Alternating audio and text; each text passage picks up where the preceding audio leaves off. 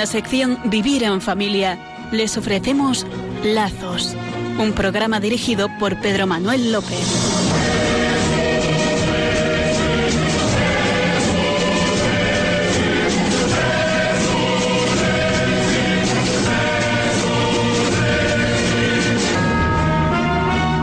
Buenas noches, queridos oyentes desde Murcia. Una noche más resplandece el amor de Dios iluminando su rostro sobre nosotros. Les hablamos Pedro Manuel López con la ayuda de Francisco José Alonso y al los aparatos técnicos tenemos al ínclito Fran Juárez. Hoy celebramos a San Ernesto, mártir. Nació en Suiza en el siglo XII fue abad del monasterio benedictino de Cianfalten, en la región de Gutenberg, entre 1141 y 1146. Renunció a la abadía para ir a la Segunda Cruzada, a Tierra Santa. Predicó en Persia y en Arabia. Es apresado por los sarracenos, torturado y muerto en la Meca en el año 1148.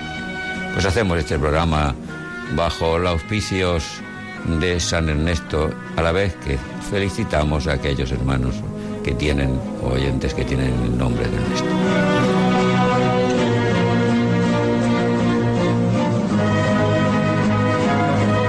Le invitamos a unirse a nosotros en la oración. Espíritu Santo, amor del Padre y del Hijo, inspírame lo que debo pensar, lo que debo decir, cómo debo actuar lo que debo hacer, para gloria de Dios, bien de las almas y mi propia santificación. Espíritu Santo, dame agudeza para entender, capacidad para retener, método y facultad para aprender, sutileza para interpretar, gracia y eficacia para hablar. Dame acierto al empezar, dirección al progresar y perfección al acabar. Amén.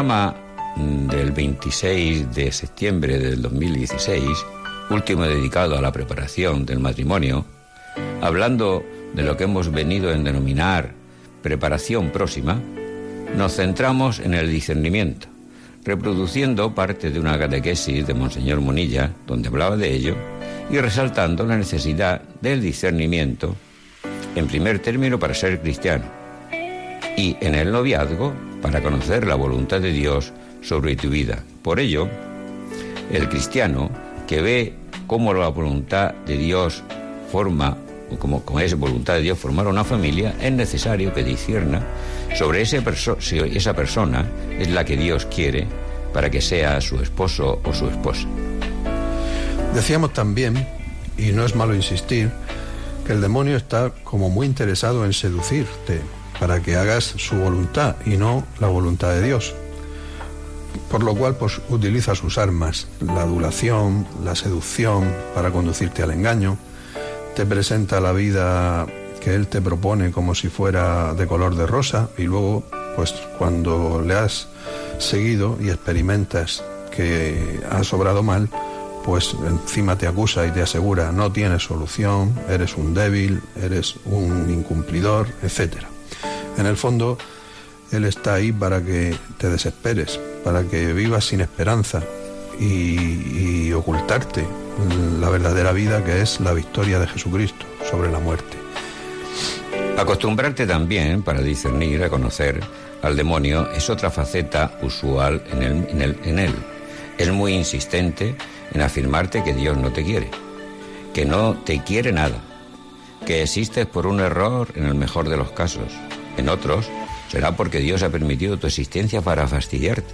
Y para ello te presenta la cruz el sufrimiento que tienes y te lleva a despreciar tu vida, tu familia, tu persona. ¿O qué crees que te dice? Con ese físico, ¿tú puedes ser feliz? Si Dios te quisiera, te habría dado esos padres, esa familia, esa inteligencia, esas carencias económicas, etc.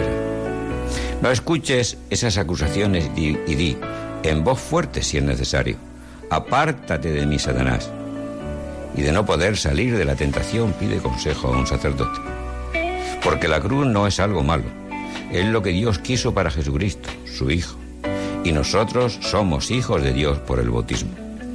La cruz de Cristo y la tuya son garantía de resurrección. Esto es, de vida y vida eterna.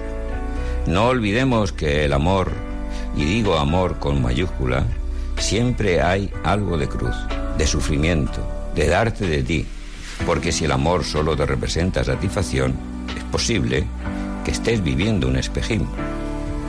Dados estos esbozos, para el necesario discernimiento, céntranos el tema del noviazgo, Francisco. Esa persona de la que estamos hablando, eh, que es necesario que discierna, eh, se puede preguntar, ¿cómo discernir concretamente para buscar la persona que Dios quiere que sea mi esposo o esposa?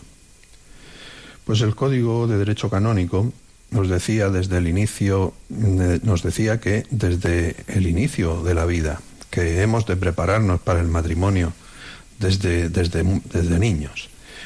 Y en la carta encíclica eh, Amoris Leticia, de esta carta reciente del Papa Francisco, en el número 208 eh, se afirma, cada persona se prepara para el matrimonio desde su nacimiento y para eso el Papa nos da en esta exhortación como eh, siete consejos muy interesantes, que por ello queremos exponerles y deseamos que sean de ayuda para todos. Ciertamente son mm, muy sabios, a la vez que tremendamente sencillos. La sencillez es un principio de la sabiduría. Eh, Cardenal Martini, que también fue arzobispo de Florencia, decía ya en 1828, la modestia y la sencillez deben ser en esta vida nuestra herencia. Eh, el primero de los consejos que podemos extraer de Amoris Leticia es redescubrir la riqueza del matrimonio. No hay noviazgo si no hay matrimonio, nos dice el Papa. El noviazgo no es un fin en sí mismo, sino una preparación para la unión conyugal. Para eso es preciso valorar esta última, que hoy en día está muy desprestigiada. Necesitamos ayudar a los jóvenes a descubrir el valor y la riqueza del matrimonio. Deben poder percibir el atractivo de la unión plena, que eleva y perfecciona la decisión social de la existencia, otorga a la sexualidad su mayor sentido, a la vez que promueve el bien de los hijos y les ofrece el mejor contexto para su maduración y educación. Valorar el matrimonio supone valorar a la persona del otro en el noviazgo y respetarla, ser castos, para que los actos propios del matrimonio sean actos con efecto unitivo y procreativo. Si en el noviazgo la sexualidad la utilizamos como medio de placer, estamos quitando valor al matrimonio.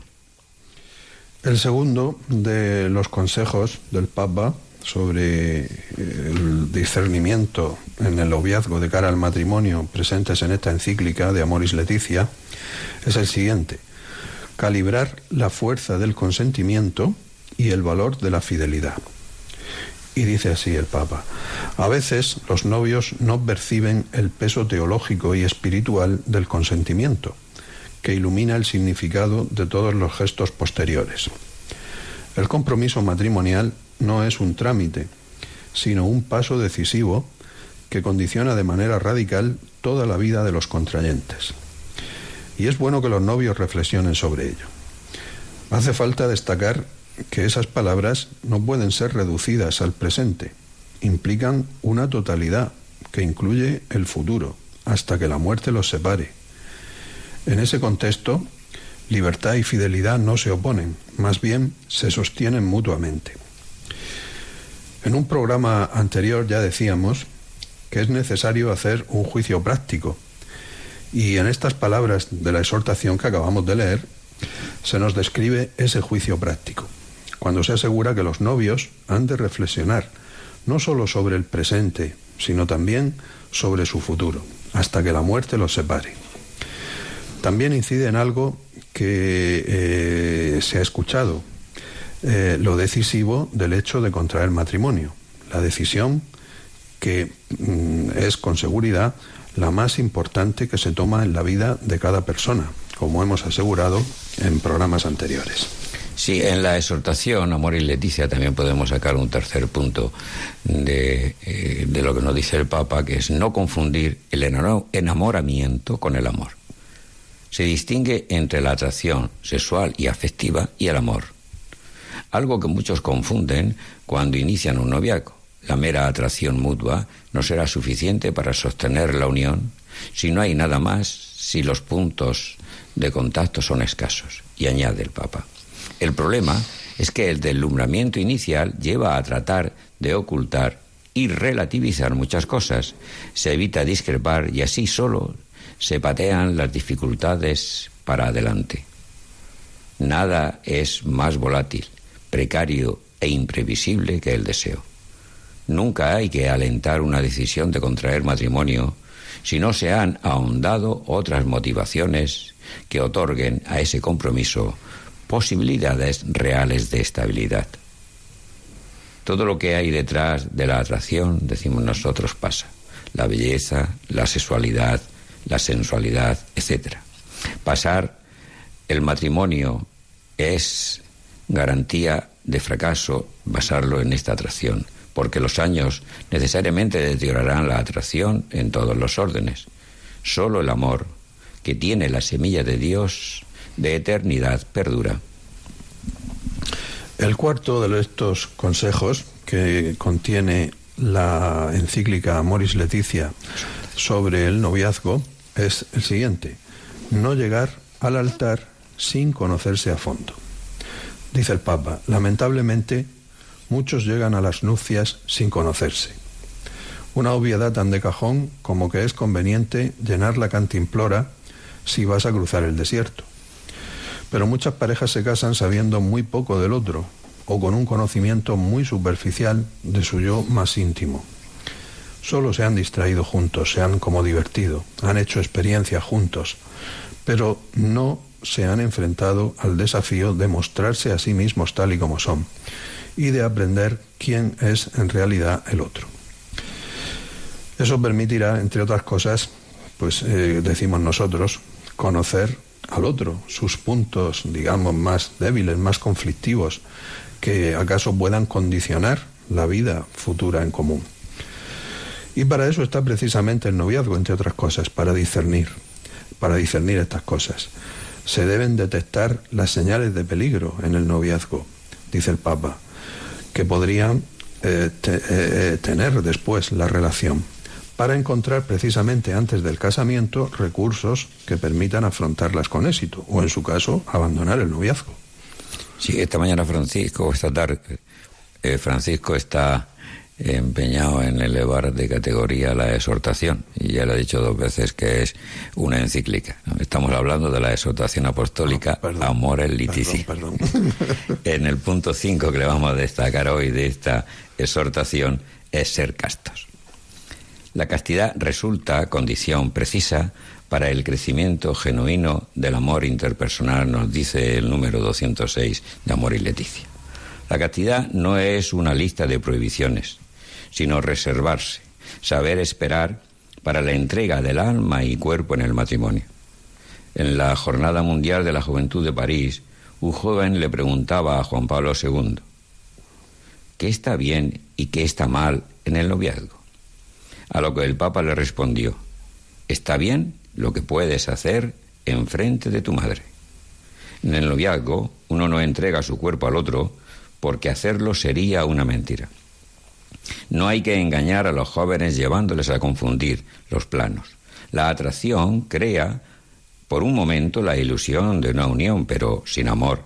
Tal unión deja a los desconocidos tan separados como antes, explica el Papa con una cita de Erich Fromm. Y añade el Papa Francisco, el lenguaje del cuerpo requiere el paciente aprendizaje y permite interpretar y educar los propios deseos para entregarse de verdad. Previamente hay un camino, el noviazgo, en torno a las diversas experiencias del amor, al cuidado mutuo, a la ternura respetuosa, a la comunicación rica de sentido. Porque todo ese todo eso, perdón, prepara para un don de sí íntegro y generoso que se expresará luego de un compromiso público en la entrega de los cuerpos. La unión sexual en el matrimonio aparecerá así como signo de un compromiso totalizante, enriquecido por todo el camino previo. El sexto de los consejos que el Papa nos, nos da en esta exhortación es el de buscar ayuda. Dice el Papa, la pastoral prematrimonial y la pastoral matrimonial deben ser ante todo una pastoral del vínculo, donde se aporten elementos que ayuden tanto a madurar el amor como a superar los momentos duros. Además de esto, eh, de esta orientación proveniente de amigos, de educadores, el Papa Francisco subraya el papel tan importante de los sacramentos y en especial pues destaca el sacramento de la confesión. Dice el Papa, nunca hay que olvidar la propuesta de la reconciliación sacramental, que permite colocar los pecados y los errores de la vida pasada y de la misma relación bajo el influjo del perdón misericordioso de Dios y de su fuerza sanadora. Y por último, el séptimo punto que hemos resumido de esta, o contado de esta exhortación apostólica, dice que es la paciencia. Dice que la prisa, la enfermedad de esta época, es mala consejera en materia de amor, porque como dice el Papa, el amor es artesanal. El camino del noviazgo tiene en cuenta la fragilidad del chico y de la chica que, gracias al don de Dios y a su respetuosa respuesta creativa y generosa, va dando paso a una realidad cada vez más sólida y preciosa. Eso requiere tiempo, paciencia, comprensión. Los novios deben saber que cada matrimonio es una historia de salvación y quizá la misión más grande que un hombre y una mujer en el amor sea esa, la de hacerse el uno al otro más hombre o más mujer. Hacer crecer es ayudar al otro a moldearse en su propia identidad. Pero no deberíamos confundir la paciencia con la indecisión o con algo más grave, el egoísmo.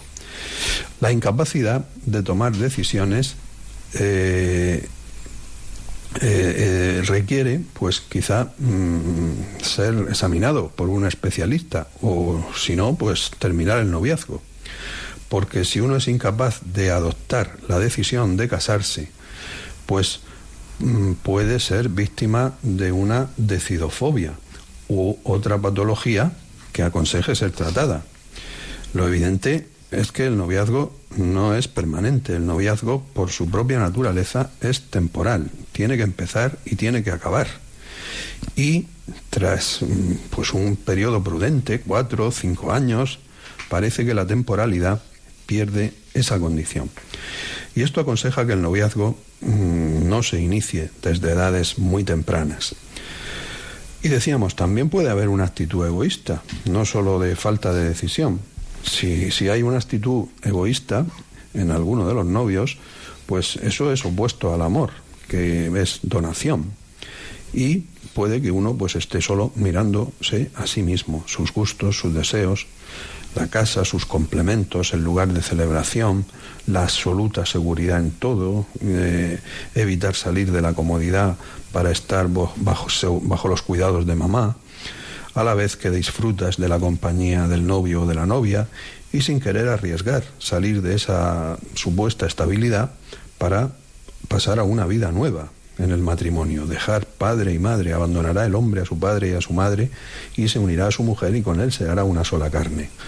Y esto pues crea incertidumbre, pero Dios lo suple todo, la fe lo suple todo, el Espíritu Santo Dios nos lo regala todo a los que se deciden por él.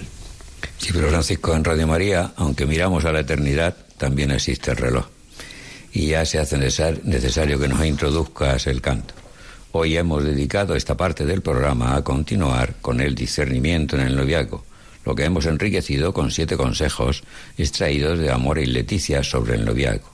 Y ahora Francisco nos va a invitar a rezar por tantos novios que hoy necesitan de discernimiento sobre su noviazgo, sobre si continuarlo o dejarlo, sobre si contraer matrimonio de inmediato o en otro momento, etc. Francisco, tienes la palabra. Pues sí, eh, vamos a hacer un canto a la Virgen María que se titula María, Casa de Bendición. Eh, María es imagen de la Iglesia, la Iglesia es nuestra casa. Y en María y en la Iglesia solo recibimos cosas buenas. Todos los cristianos que eh, formamos parte de la Iglesia, a través de la Iglesia, Dios solo nos da cosas buenas. Aunque a nosotros a veces nos parezcan, pues que, pues no lo sé, como, como que no lo vemos así tan claramente. Pues bien, pues esto de que solo recibimos cosas buenas en la Iglesia acaba de demostrarlo la ciencia. Eh, dos investigadores de la Universidad de Harvard, que se llaman mm, Van der Wiel y Sinif han demostrado eh, las ventajas que tiene ir a misa. Y entre otras cosas, pues dicen, quienes asisten a misa son menos propensos a fumar o más propensos a dejar de fumar por completo, produciendo significativos beneficios de salud. Posiblemente debido a un mensaje de fe o esperanza, dicen ellos, quienes asisten a misa son más optimistas y tienen menores tasas de depresión. También esta investigación de estos dos eh, investigadores ha demostrado que la asistencia a misa protege eficazmente contra el suicidio. Otros han encontrado que quienes van a misa aseguran tener un propósito más grande en la vida y desarrollan más autocontrol. Eh, estos dos investigadores también mm, contestan a aquellos que han reemplazado la asistencia a misa por una espiritualidad más genérica, digámoslo así, porque dicen que ir a misa pues es cosa anticuada, cosa pintoresca y entonces la sustituyen por otras formas de espiritualidad. Pues bien, estos dos investigadores precisaron que ir a la iglesia eh, y en concreto ir, ir a misa y no mm, una mera espiritualidad privada o práctica solitaria eh, es más beneficioso para la salud el ir a misa. Dicen que eh, la participación religiosa comunitaria parece ser esencial para la edificación de las personas. Bien, pues eh, sabiendo esto, ¿no? que ahora continuaremos después un poco desarrollándolo en algo más tras la segunda parte del canto, vamos a escuchar este María Casa de Bendición, salud de nuestro siglo, salud nuestra. María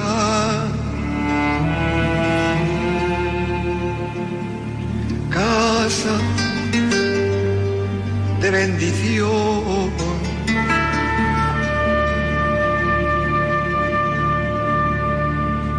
Salud de nuestro siglo.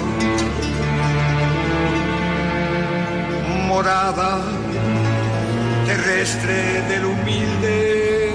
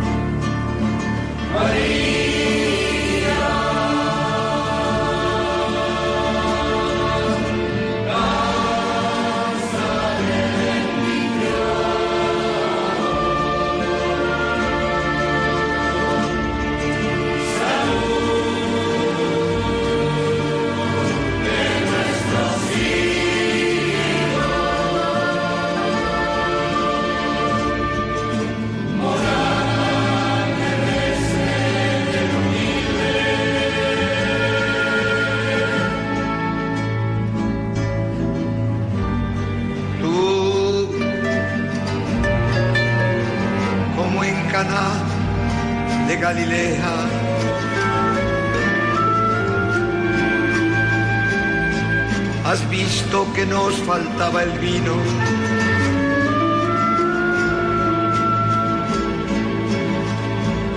Que nuestra fiesta no era fiesta, que nuestra vida no era vida, porque la muerte reinaba en nosotros.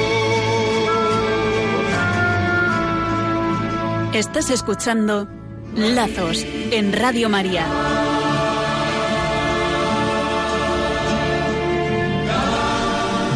De nuevo a aquellos que no han podido escuchar el programa y también a los que estaban escuchando desde el inicio, porque nuestro deseo siempre es que tengan una buena noche y no solamente una buena noche, sino una buena vida. Después de este espacio de 10 o 12 minutos abriremos los micrófonos para que puedan plantearnos pues aquellos comentarios o cuestiones que tengan a bien. El teléfono es el 91 153 85 50. Como también pueden dirigirse eh, al programa, al correo del mismo lazos arroba o en Facebook y en Twitter arroba lazos guion bajo rm. Y llevamos varios programas hablando de la preparación al matrimonio y es posible que algún oyente piense que insistimos mucho o que su problema ya de casado no lo tratamos, a lo que hemos de decirle dos cosas. Una, que tenga paciencia, que es una virtud, porque llegaremos a hablar del matrimonio si Dios nos mantiene vivos, y la otra, que si tienes una duda o una cuestión concreta, no esperes a que la tratemos en el estudio sistemático que estamos haciendo. Llámanos en la última parte del programa o planteanos tu interrogante concreta al correo electrónico lazos y te contestaremos por esa vía o desde los micrófonos, según prefieras. Hoy vamos a comentar una catequesis del Papa Francisco de la Audiencia General del 11 de febrero del 2015. Nos decía que hoy quiere hablar del Hijo, o mejor dicho, de los hijos introducía el tema de este modo, que nos lee Francisco y que te invito a escuchar. Decía el Papa en esta catequesis, me inspiro, para desarrollar la catequesis, se entiende, en una hermosa imagen del profeta Isaías.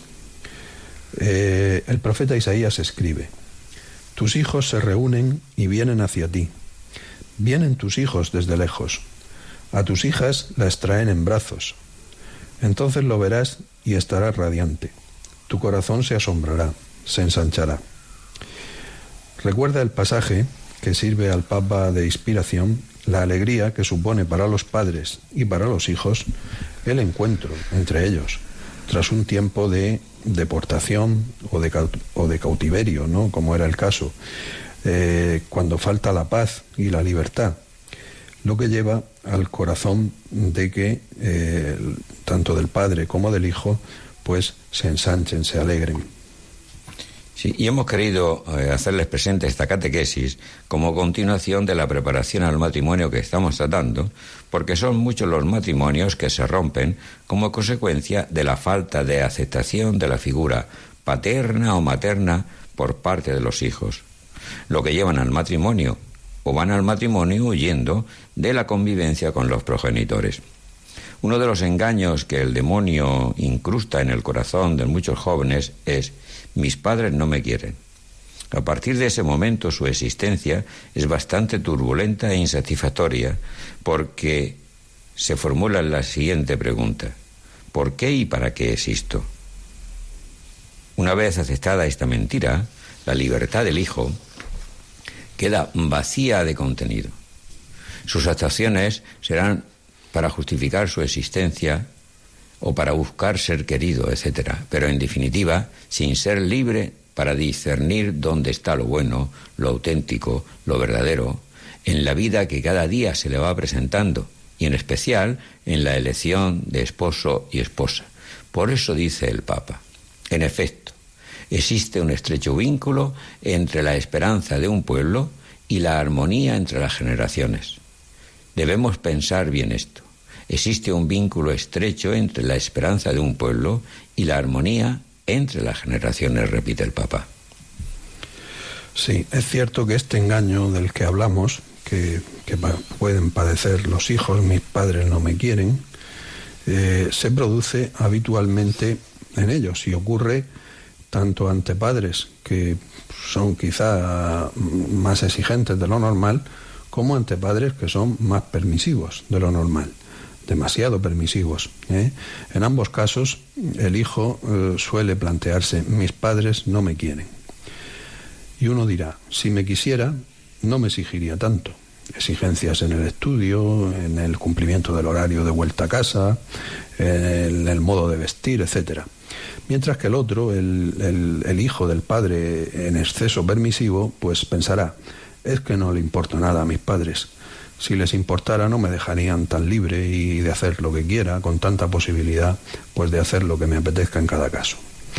Decimos que eh, esto, eh, esto es un engaño ¿no? que, tienen los hijos, porque no es verdad que los padres no los quieran, ni en uno ni en otro caso. Pero siempre está ahí el, el demonio que suele aprovechar precisamente la época de pubertad, que es donde los jóvenes están más, debilitados, ¿no? espiritualmente e intelectualmente. Son adolescentes, adolecen. La pubertad, pues, la utiliza para llenar al joven, pues, de ideas que se cree que son suyas y en realidad, pues, son ideas que lo apartan de la verdad, para que viva en la mentira, que por algo el demonio se le conoce, le dice Jesucristo, él, es el padre de la mentira, mentiroso desde el principio. El Papa eh, también conoce esta realidad y por ello nos invita a, contemplar el amor de los padres ante estas realidades. ¿Nos lo lees así, Pedro Manuel? Sí, claro. Leo textualmente una, una parte de esta catequesis. Los hijos son un don, son un regalo. ¿Habéis entendido? Los hijos son un don. Cada uno es único e irrepetible y al mismo tiempo está inconfundiblemente unido a sus raíces. De hecho, ser hijo e hija, según el designio de Dios, significa llevar en sí la memoria y la esperanza de un amor que se ha realizado precisamente dando la vida a otro ser humano, original y nuevo. Y para los padres, cada hijo es el mismo, es diferente, es diverso. Permitidme un recuerdo de familia. Recuerdo que mi madre tenía, decía de nosotros, éramos cinco. Tengo cinco hijos. Cuando le preguntaban, ¿cuál es tu preferido? Respondía, tengo cinco hijos, como cinco dedos. Si me golpean este me duele, si me golpean este otro me duele. Me duelen los cinco. Todos son hijos míos, pero todos son diferentes, como los dedos de una mano. Y así en la familia, los hijos son diferentes, pero todos hijos. Mientras leía esto, que todos somos hijos de Dios, es importante que no olvidemos tanto si somos hijos como si somos padres. ¿No te parece, Francisco? Eh, ciertamente, y en ambos casos nos puede ayudar ver esta realidad filial. Si somos padres, pues tenemos una responsabilidad. Dios nos ha entregado unos hijos para que se los cuidemos a Él, no para que nos los, apropiemos nosotros y los programemos nosotros. Y si dejamos de cuidarlos cuando nacen, se mueren. ¿Y cómo cuidar a tu hijo? Pues como lo ha hecho Dios, cómo lo hace Dios, cómo nos trata Dios a nosotros. Pues con infinita misericordia y con infinito perdón. Dios abre su corazón al hombre para que el hombre pueda mm, mm, llegar a tener su propia vida, la vida de Dios. Dios ha abierto su corazón a cada uno de nosotros siempre que hemos pecado, mm, que, significa negar que Dios nos ama. Eh, buscamos querernos o que nos quieran a través de las cosas, de las relaciones, que si la comodidad, que si el dinero, la sexualidad, eh, o cosas más, más graves como la droga, el alcohol, la desobediencia, el robo, la mentira, la lujuria, etc. Pues Dios no es así con nosotros.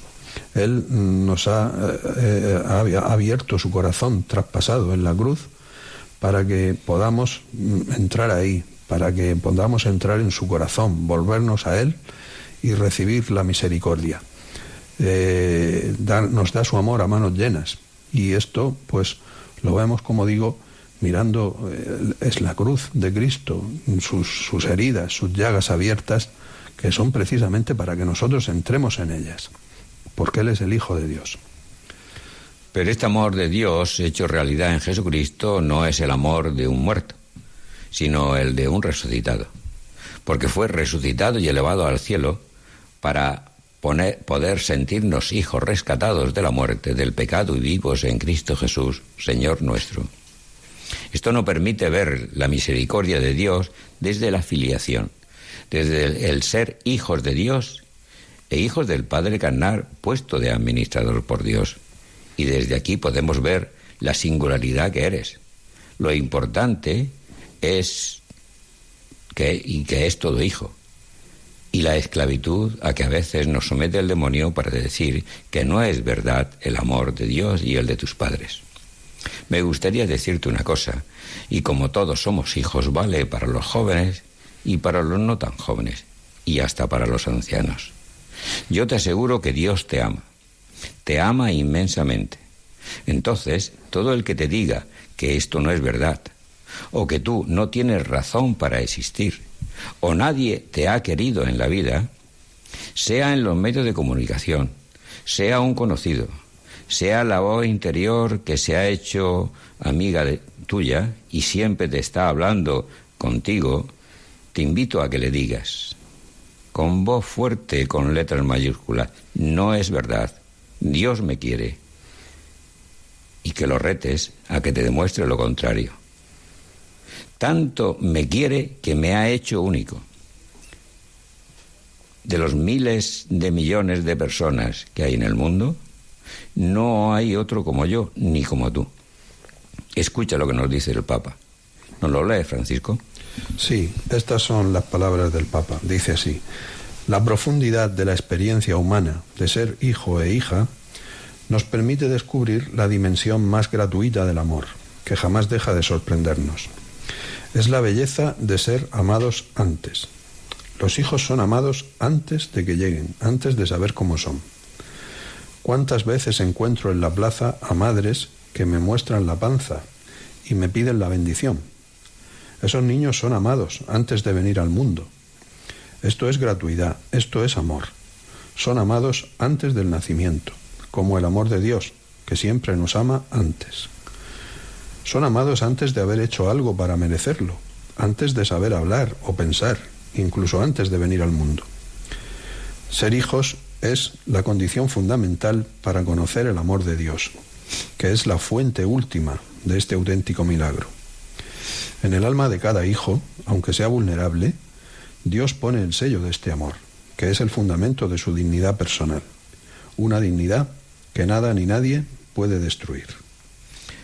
No dejemos que nos arrebaten esta fuente de vida, porque la comunión entre existente que debe existir entre padres e hijos, entre una y otra generación, es importante en la mente de Dios.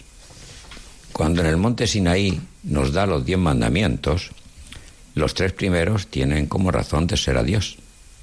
Pero tras ellos te va a decir el Papa lo que, lo que ocurre. Dice el Papa en esta catequesis. El cuarto mandamiento pide a los hijos y todos lo somos, que honren al Padre y a la Madre. Este mandamiento viene inmediatamente después de los que se refieren a Dios mismo. En efecto, encierra algo sagrado, algo divino, algo que está en la raíz de cualquier otro tipo de respeto entre los hombres.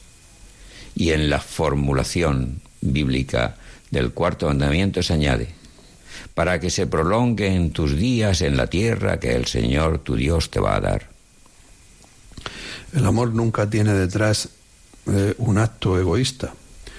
Por eso, eh, honrar a los padres es un bien recíproco, es un bien para quien los honra y es un bien para, eh, para ellos y para todos los que ven cómo los padres son honrados. Empezábamos hablando de la importancia de no ser engañados por el demonio y de no escucharle cuando nos dice eso, esa mentira tan grande, tus padres no te quieren.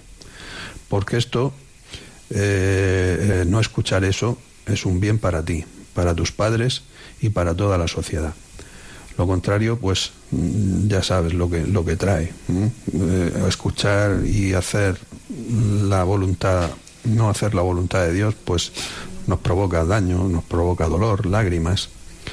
Léenos lo que dice a este respecto el Papa Pedro Manuel. Sí, dice el Papa, el vínculo virtuoso entre las generaciones es garantía de futuro y es garantía de una historia verdaderamente humana.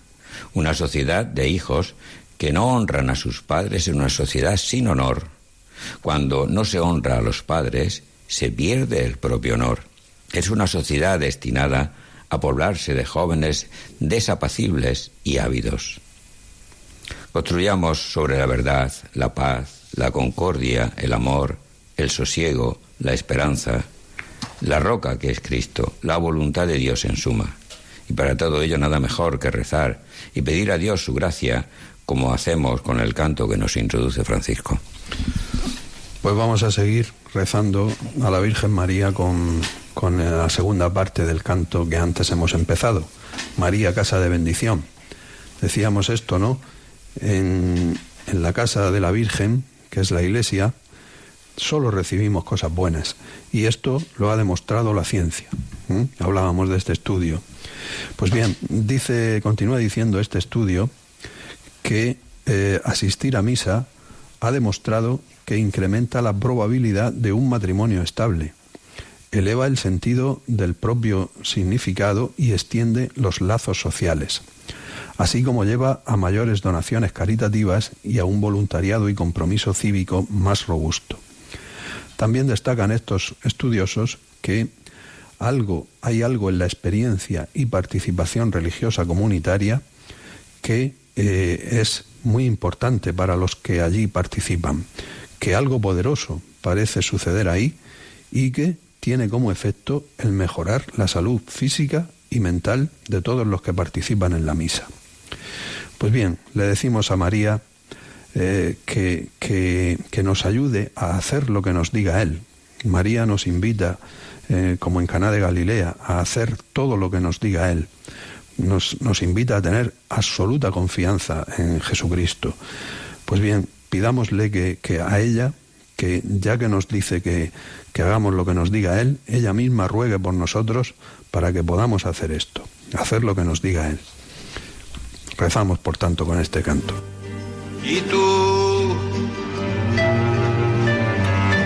nos has llevado hasta tu hijo.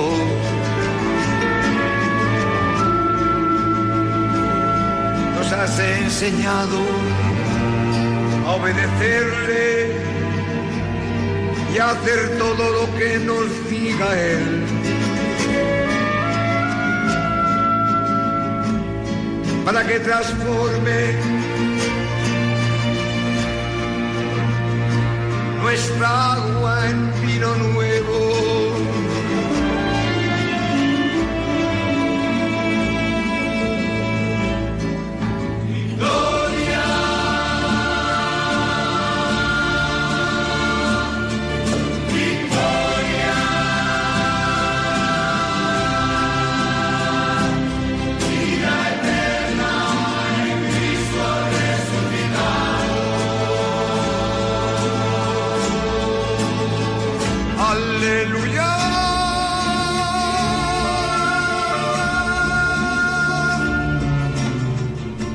Estás escuchando Lazos en Radio María.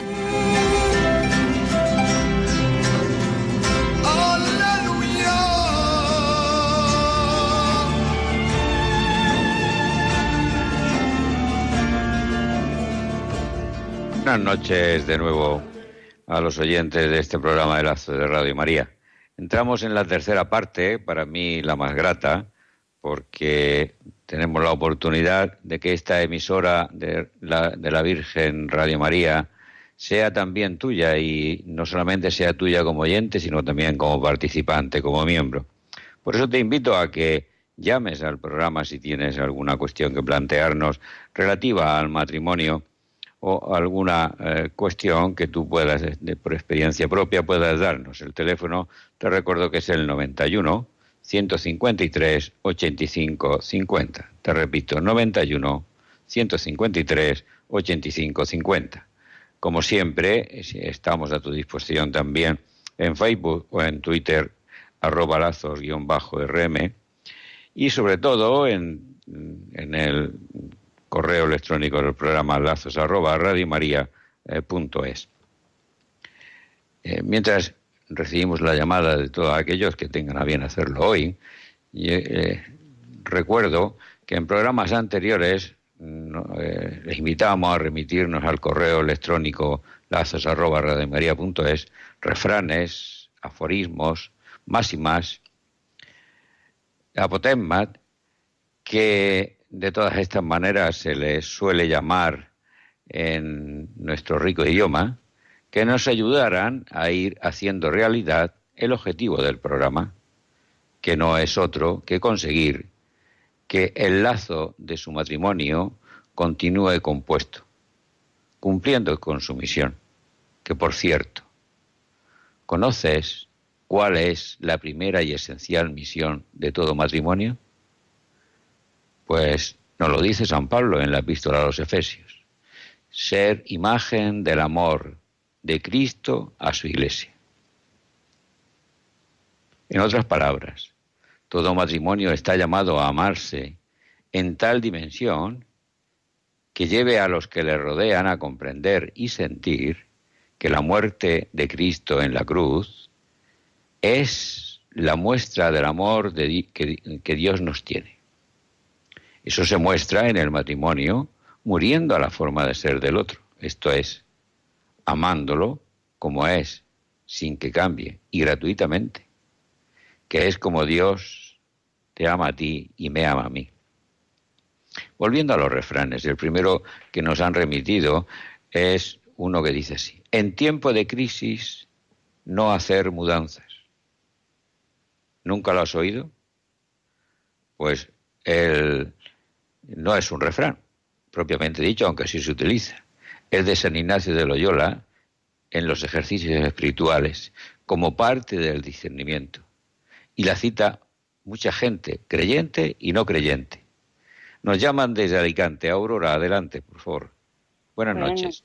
Buenas noches. El matrimonio somos tres. Si Dios no está el primero, el matrimonio en sí no existe. Porque lo primero que hay que pensar es... No, el matrimonio sí existe. El matrimonio, existe, por el consentimiento. Mejor o peor, sí. Ahí está la cuestión. La cuestión es que Dios exista desde la primera palabra. En mi caso, Señor, cúmplase tu voluntad.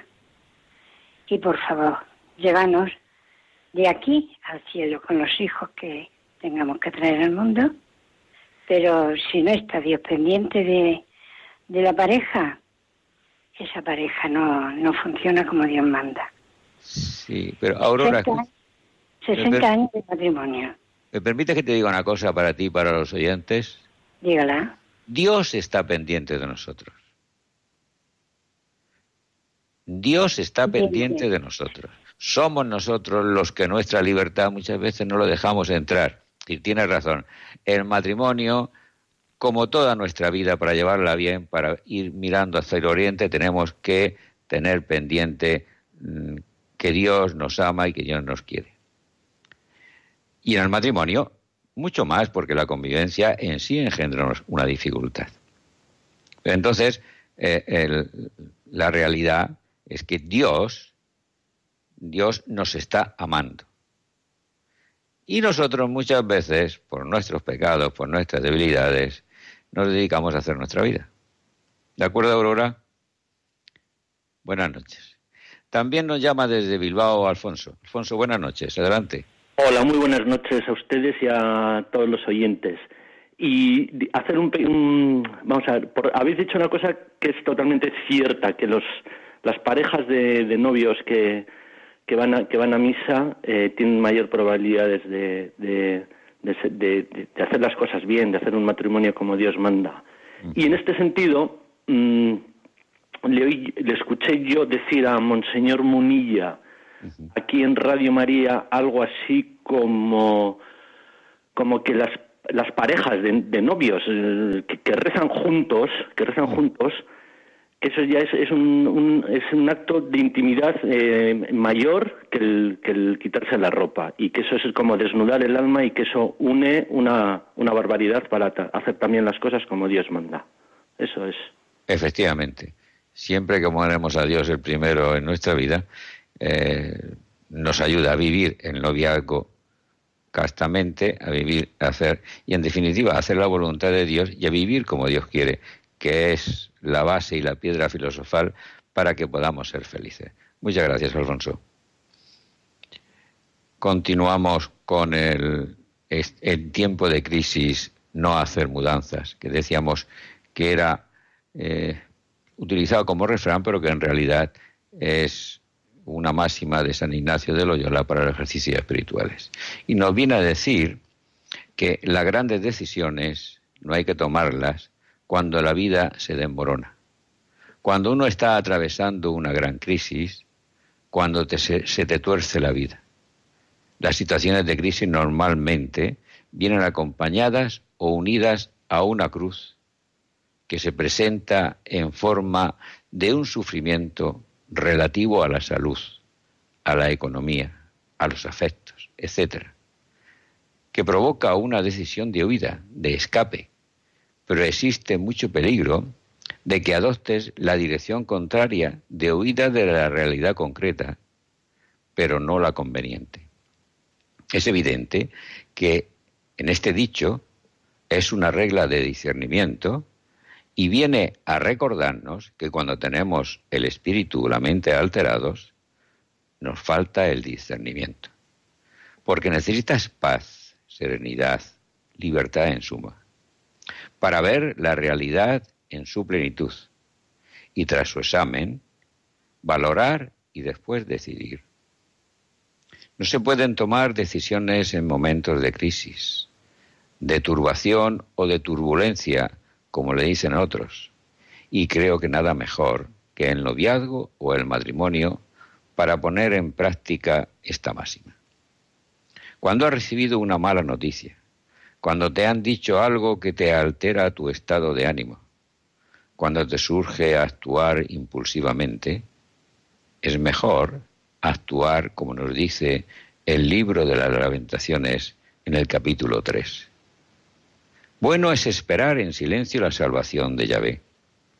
Bueno es para el hombre soportar el yugo desde su juventud, que se siente solitario y silencioso cuando el Señor se lo impone, que humille su boca hasta el polvo.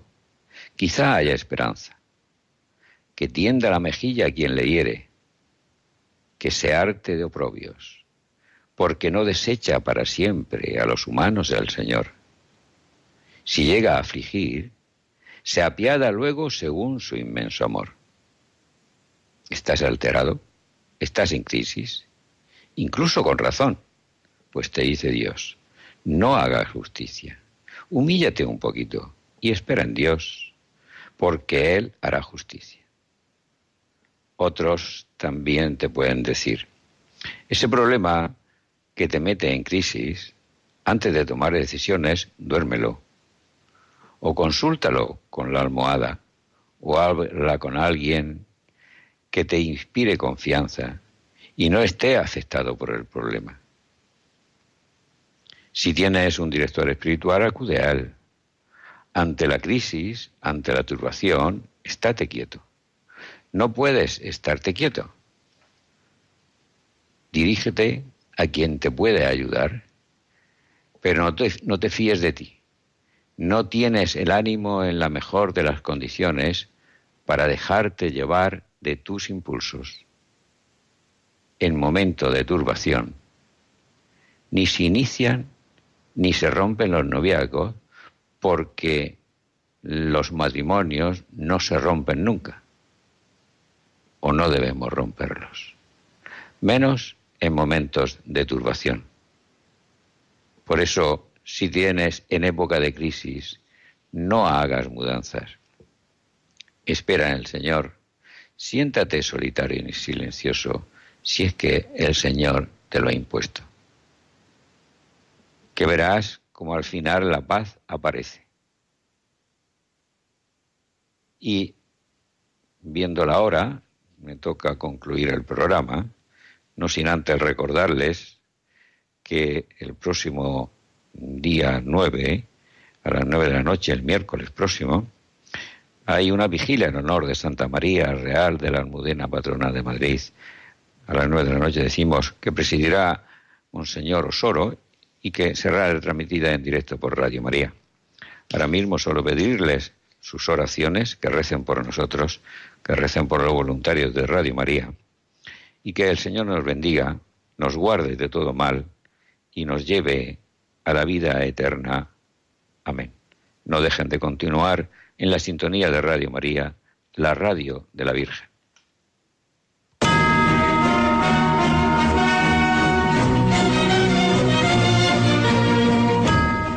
Escuchado Lazos, un programa dirigido por Pedro Manuel López.